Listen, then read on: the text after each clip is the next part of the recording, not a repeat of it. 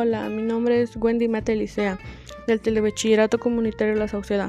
Hoy les hablaré sobre Pugna por la Luna. Es interesante porque varios países y compañías privadas están planeando enviar misiones a la Luna durante la próxima década.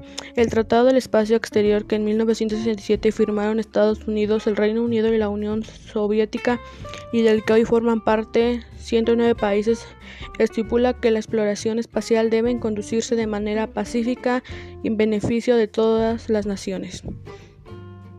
Lo que más me gustó fue que los recursos en la Luna no están uniformemente distribuidos. Parece una medida razonable, pero abre también un resquicio para que un país o una entidad privada monopolice de facto un lugar muy condicionado simplemente por haber llegado primero. Me parece curioso que en algunos terrenos lunares podría desaltar pronto una nueva carrera espacial y que en varios países y compañías privadas están planeando enviar misiones a la Luna y en diferentes países han anunciado que también enviarán a los polos. Y existen tratados internacionales sobre el espacio exterior, sí. Y utilizar, utilizar los mecanismos coercitivos para que sea para que se cumplan dentro de sus límites territoriales. Para concluir, pienso que parece una medida razonable, razonable, pero abre también un resquicio para que un país o una entidad privada monopolice de facto un lugar muy codiciado. Los recursos de la Luna no están uniformemente distribuidos, por lo que resquicio ilegal abre la puerta a una carrera espacial para reclamar los terrenos lunares de mayor valor y varios países y compañías privadas están planeando enviar misiones a la Luna durante la próxima década. La extracción de recursos está en la, en la mira de varias iniciativas. Parece una medida razonable, pero abre también un resquicio. Y muchas gracias por su atención. Les invito a seguirme en mi podcast y hasta pronto.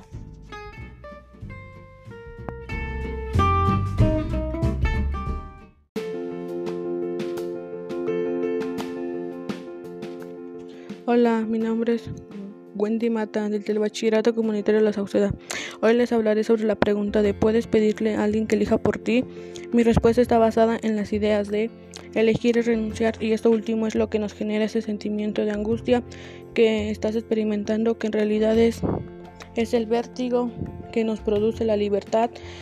Lo que nos angustia en el momento previo o la decisión es saber que tenemos que elegir después de haberla tomado experimentaremos otros sentimientos como el remordimiento, la culpa. Tomada experimentaremos la culpa a la satisfacción, pero ya no la angustia. En lo personal yo creo que, que si estás estudiando bachillerato puede que una de las causas que, que más te, te gusta bien en estos momentos sea decidir qué hacer cuando termines. Es posible que sientas la presión de tener que elegir sin disponer de suficiente información y sobre todo sin temer nada claro si aceptarás o no si no es tu caso. Puede que haya alguna otra decisión que debes tomar y que te está quitando el sueño. Creo que la mejor manera la mejor manera de actuar es es antes de preguntarte qué debes elegir, deberías cuestionarte si puedes hacerlo. ¿No has tenido alguna vez la extraña sensación de que las fuerzas superior que la controla, de que no eres tú quien decide tu futuro? Existen leyes del comportamiento humano que determinan tu conducta. Podríamos predecir esta de la misma forma que las leyes de la física lo forma hacen con el movimiento de un proyectil.